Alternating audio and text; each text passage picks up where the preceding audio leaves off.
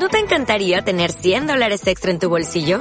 Haz que un experto bilingüe de TurboTax declare tus impuestos para el 31 de marzo y obtén 100 dólares de vuelta al instante. Porque no importa cuáles hayan sido tus logros del año pasado, TurboTax hace que cuenten. Obtén 100 dólares de vuelta y tus impuestos con 100% de precisión. Solo con Intuit TurboTax.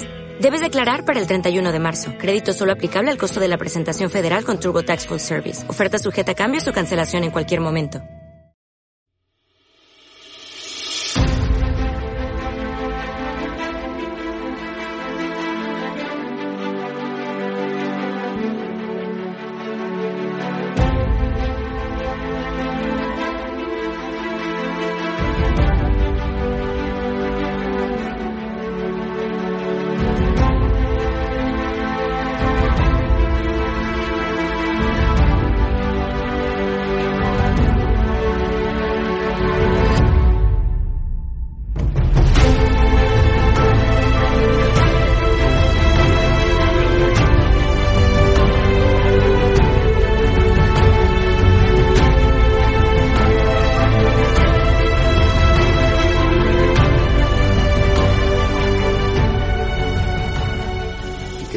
Será el presidente del gobierno a no mucho tardar.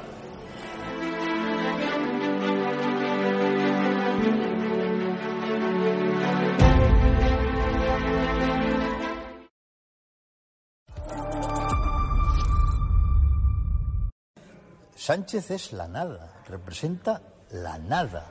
No es ni siquiera una mala persona, es un traje vacío. Muy buenas, espectadores de Estado de Alarma. Soy Rodrigo Villar. Este es el programa Plus Ultra con nuestro querido historiador Don Pío Moa. ¿Qué tal, Don Pío? ¿Cómo está? Bienvenido. Hola, muchas gracias. Bien, eh, en fin, eh, esperanzado, como suelo decir ahora que ha salido vos. Muy bien.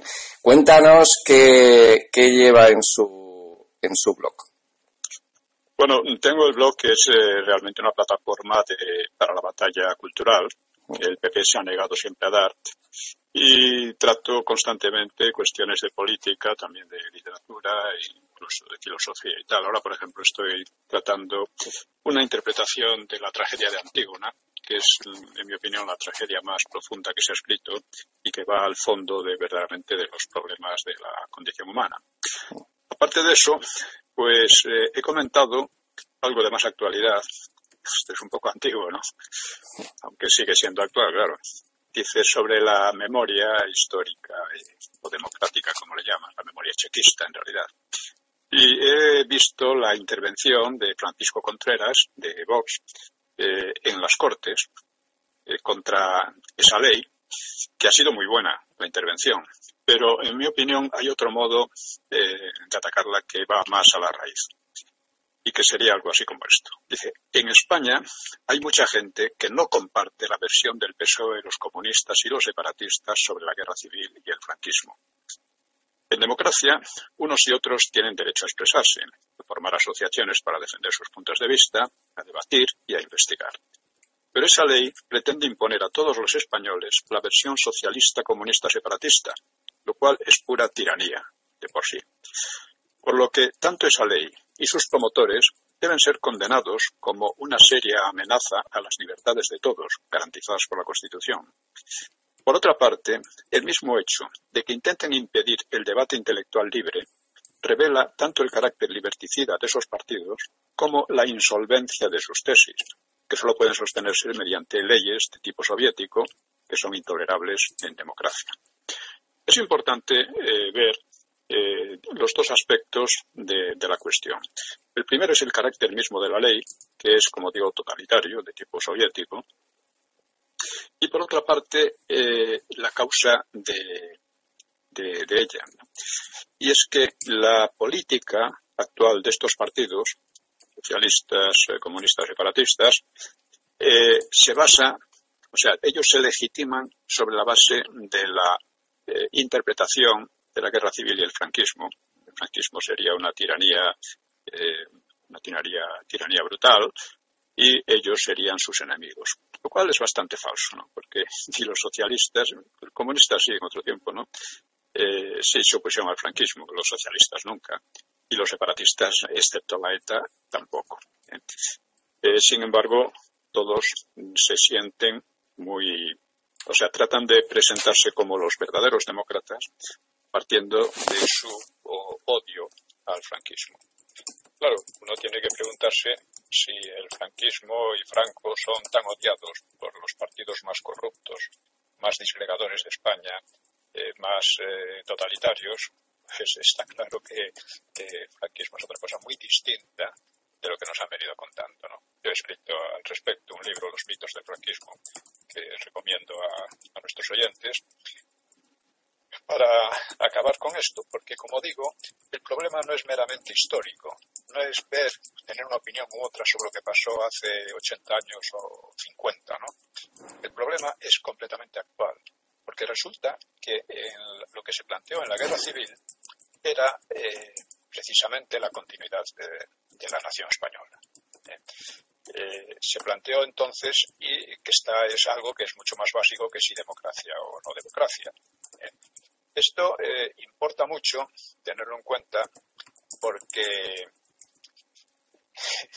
como diríamos,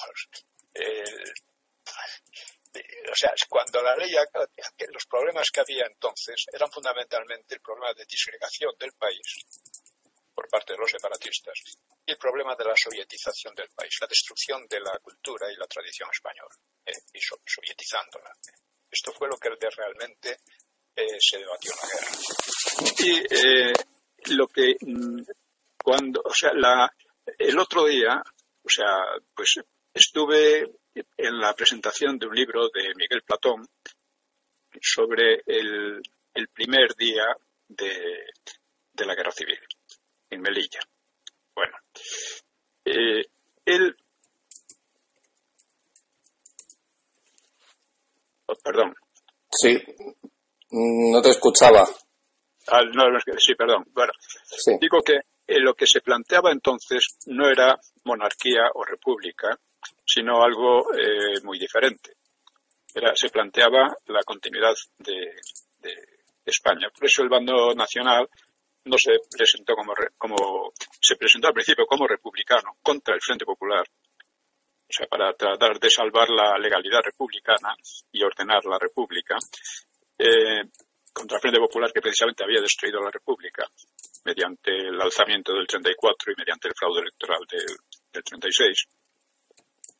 Y entonces no se planteaba, o sea, la, monarquía había quedado tan deslegitimada y tan eh, desacreditada en general que a nadie se le ocurría sublevarse por ella, ¿no? o defenderla. Luego las cosas evolucionaron de otra manera, pero el bando nacional se llamó nacional porque defendía la nación española y no se llamó eh, monárquico porque, porque no defendía la monarquía. ¿no? En la guerra no fue así. Y en cuanto al, al, bando llamado republicano, era el bando del Frente Popular, que como digo, fue el que destruyó la República. Bien. Sí, porque en realidad el bando nacional venía a salvar la República. O sea, era, era realmente el ejército legítimo, o sea, venía a salvar la República frente al, frente al ejército, como, como ha dicho el Frente Popular, ¿no? Sí, inicialmente, inicialmente Franco, eh, Mola, etcétera, se sublevaron en nombre de la República. Claro. Esto es muy importante. Luego la cosa evolucionó porque se vio que el Frente Popular y la República, eh, o sea, la República había sido tan caótica que había dado lugar a un régimen tiránico como era el Frente Popular. Y por consiguiente, eh, como dijo Franco, la sublevación no es ni por la República ni por la monarquía, es por España. Y esto es muy importante tenerlo en cuenta porque sin la unidad de España, sin la unidad nacional, todo lo demás sobra. O sea, lo único que puede salir es, el caos, el enfrentamiento y la guerra civil, que es lo que realmente salió. Bueno, pues eh, esto es, eh, como digo, parte de, lo que he estado tratando estos días, ¿no? Pero hay más que es, creo que es muy interesante y es, eh, a ver, a ver si ahora lo encuentro porque no, no lo encontraba. Mm, algunos comentarios breves sobre, sobre la situación. Eh, decía, por ejemplo, el gran peligro para Vox sería permitir su confusión con el PP. Los acuerdos solo pueden ser puntuales y después de las elecciones. Antes es esencial que los votantes sepan bien a quién votan, que no haya confusión en eso. Confusión es peligrosísima en política. Dicen algunos que una pugna preelectoral entre Vox y el PP pues desanimaría a los votantes de derecha. Bueno, eso es una pura especulación. Si no hubiera surgido Vox, millones de votantes estarían sin voz, estarían sin posibilidad de votar y estarían desanimados por haber votado al PSOE a los separatistas a través del PP. Porque el llamado voto útil era el voto, al final, a las políticas del PSOE de los separatistas, que siempre, con los que siempre ha tratado de compincharse un poco el PP. Así que solo hay un voto útil hoy por hoy y es el que va a Vox. Luego hay cosas como dice el doctor que, que va a abolir la prostitución. si no piensas que piensa abolirse a sí mismo y a su partido, porque ellos sí que son una especie de prostitución, ¿no? El suegro, recordemos que el suegro del doctor tenía un gran negocio de prostitución homosexual. Y eso no preocupó en absoluto al doctor durante bastantes años. Luego debió de pensar que no beneficiaba su carrera política y, eh, en fin, el suegro vendió el negocio, creo que a otro, a un hermano suyo, que es también un gran empresario de la prostitución. Estas son cosas de la mentalidad progresista. Hay un tema muy importante y es eh, lo de la legitimidad de la jefa de fiscales, la señora Delgado. hace unos días decía, el Supremo no está convencido de que la jefa de fiscales sea una delincuente, y tampoco de que Vox esté legitimado para recurrir su nombramiento. Yo no sé si el PSOE ha logrado matar ya a Montesquieu, o sea, la independencia judicial. Pero es evidente que lo ha dejado tundido a palizas, con la colaboración del PP. El nombramiento de la Delgado, con pinche de Villarejo y de Garzón, no ha sido recurrido por ninguna asociación de fiscales o de jueces. Y claro, esto es muy sorprendente. La justicia apalizada y respetuosa. Y al final han dicho que, eh, o sea, que han desestimado la demanda de Vox y del PP también en este caso, sobre esta señora.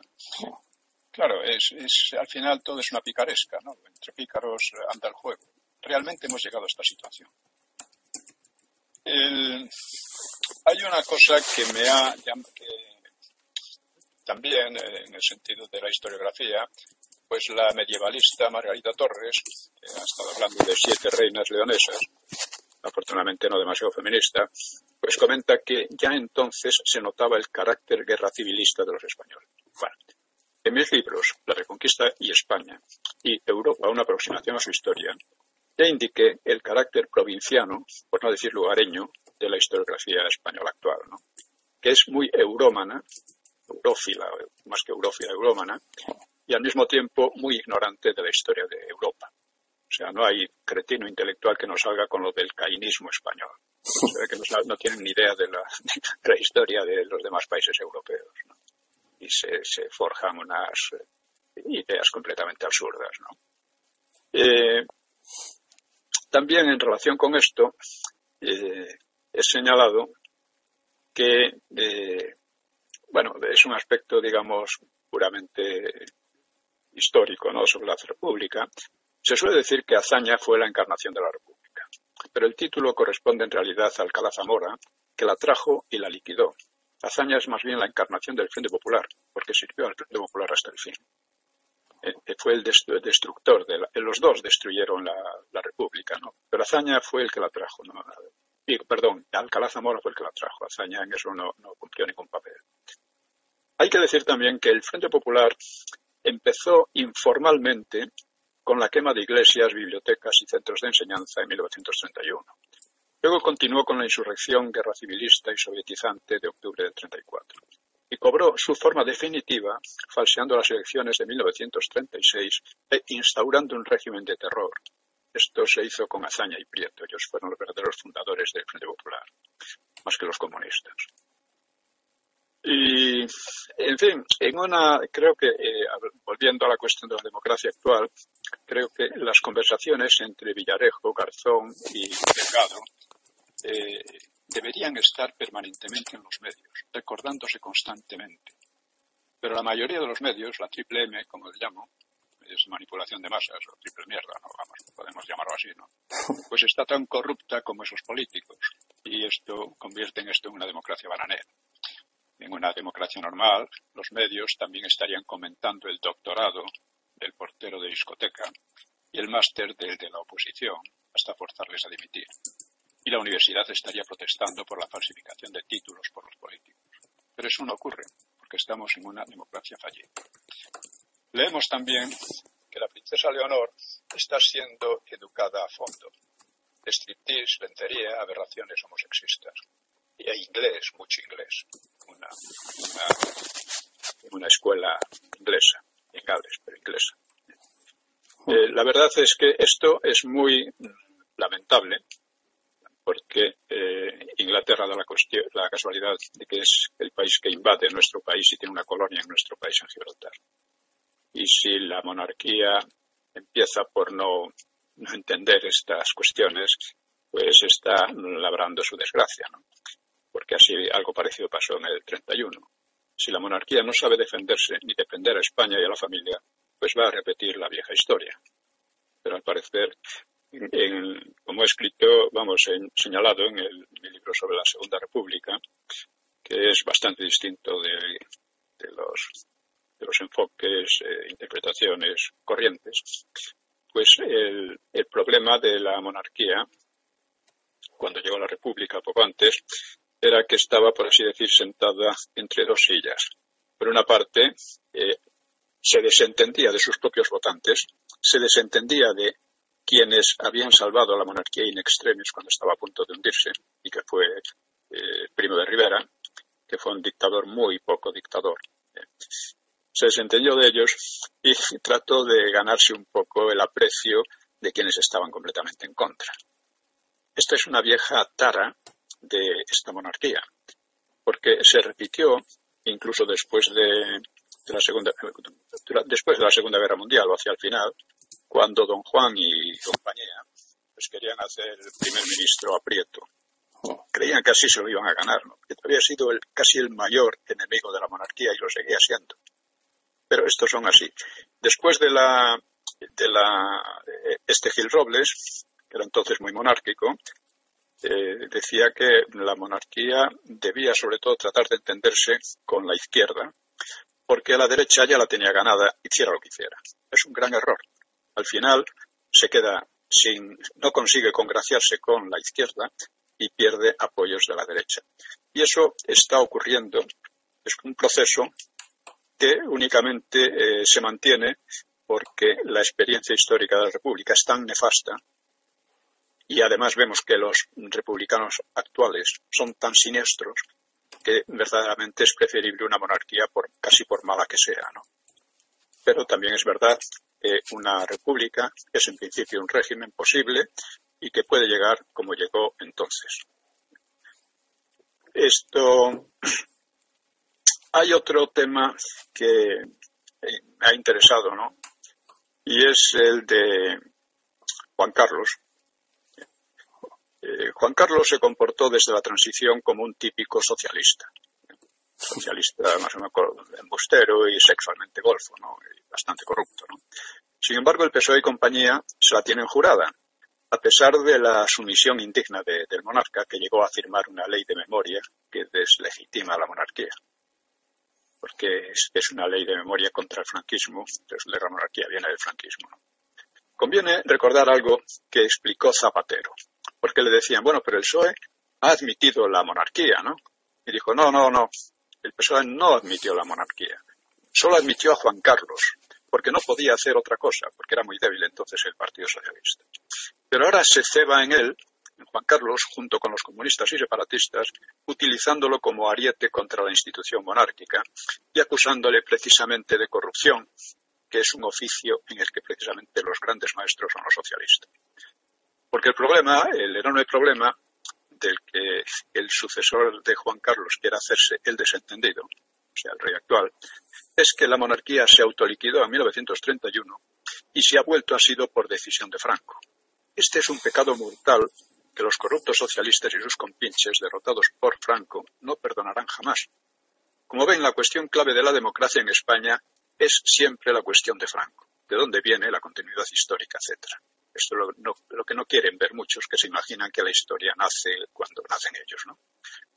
Algunos acusan estúpidamente a Franco por haber nombrado a alguien como Juan Carlos en lugar de otro, como si Franco pudiera prever cómo evolucionaría el personaje. Franco procuró darle una educación elevada y española.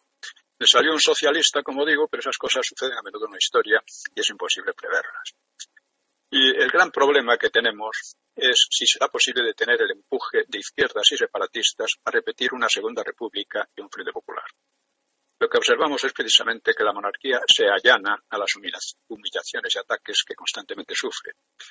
Y a la trascendental firma de la ley de memoria por Juan Carlos le ha sucedido otro suceso no menos histórico que se intenta hacer pasar desapercibido que es la colaboración con el silencio en la profanación de la tumba de Franco. Y como en 1931 sería imposible defender la monarquía si ella colabora con sus enterradores. Esto mm, es una, son cuestiones muy de actualidad, creo que son muy importantes y sobre las que hay una gran confusión porque todo el mundo habla un poco de todo.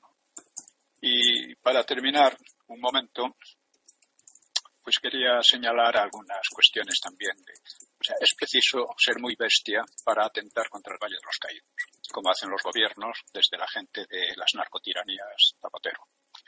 El Valle de los Caídos es artísticamente el monumento más logrado del siglo XX en España o en cualquier otro país. Pero estamos mandados por gente muy bestia en una democracia fallida y que tiene tras sí un largo historial de destrucción de arte, desde el comienzo de la República, y no digamos ya en la guerra. Creo que hay que ser muy bestia para reivindicar a personajes como Largo Caballero, Negrín o Compañes. Pero estos políticos, ¿eh? esos políticos son precisamente los ejemplos que guían a los que hoy mandan en España. Solo gentes muy bestias pueden ser cómplices con su silencio y pasividad de la profanación de la tumba de quien les la salvó del exterminio o reinstauró su régimen. Es que hoy, perdona Pío, es que, es que hoy tenemos un largo caballero, un negrín y un companis descafeinados, pero los tenemos en la política. sí, sí, sí. Son eh, espejos, son espejos. Sí, ellos son, eh, estos son sus modelos. Sí. Eh, claro, la situación no es como la de entonces, pero en muchos aspectos sí. Y los problemas que han suscitado esta gente son los mismos. La disgregación de España y la sovietización, el ataque a las libertades. Sí. Y en fin, desde que, y un aspecto fundamental que trato, porque hay que tratar constantemente, es el ataque a Montesquieu por parte de esta gente. ¿eh? Luego, eh, hay que recordar que Besteiro comparó las políticas del Frente Popular con un Himalaya de falsedades que recordaba, decía él, la obra de Tolstoy, el poder de las tinieblas. Es que estamos en el poder de las tinieblas, o, o de los bestias. Luego hay una, en fin, Pérez eh, Reverte, por ejemplo, ha dicho con un fondo admirativo que habrá encantado al doctor, pues que el doctor es un personaje de novela, en todo caso de novela picaresca, dentro de la oscura picaresca que es la actual política española, hay que decirlo. Bueno, en fin, eh, otro tema que he tratado es el de la colonización cultural por el inglés. Ya hablaremos más de este tema del que nadie quiere hablar, pero que es fundamental porque eh, atañe a lo más esencial de, nosotros, a lo más esencial de, España, que es su cultura y su lengua. Y que está tratando aquí de imponerse como si España fuera bilingüe, con una, una lengua superior, que sería el inglés, y consideran superior como la lengua de la cultura, en fin, de todo. Ya hablaremos más de esto. Y con esto yo creo que por ahora podemos terminar, espero no haberos aburrido. No, no, no, la verdad es que es súper interesante. Eh, Píos, la verdad es que estas, eh, estos programas que tenemos de, Plus Ultra es como un rato eh, para mí muy interesante y muy, muy ameno, porque explicas toda la historia y, lo enlazas con la actualidad muy bien. Y la verdad es que yo estoy aprendiendo muchísimo y yo creo que los espectadores también. Así que muchísimas gracias. Pues espero que, interese a todos, porque es, el problema que tenemos actualmente es cómo liberarnos de esta gente hay que librarse de esta gente como sea porque está atacando todo. ¿eh? Oh. En fin. Sí, sí, pues, totalmente. Pues, eh... bueno, pues muchísimas gracias, Pío. Gracias. Bueno, gracias. Un saludo. A vosotros. Un abrazo. Hasta luego. Hasta luego.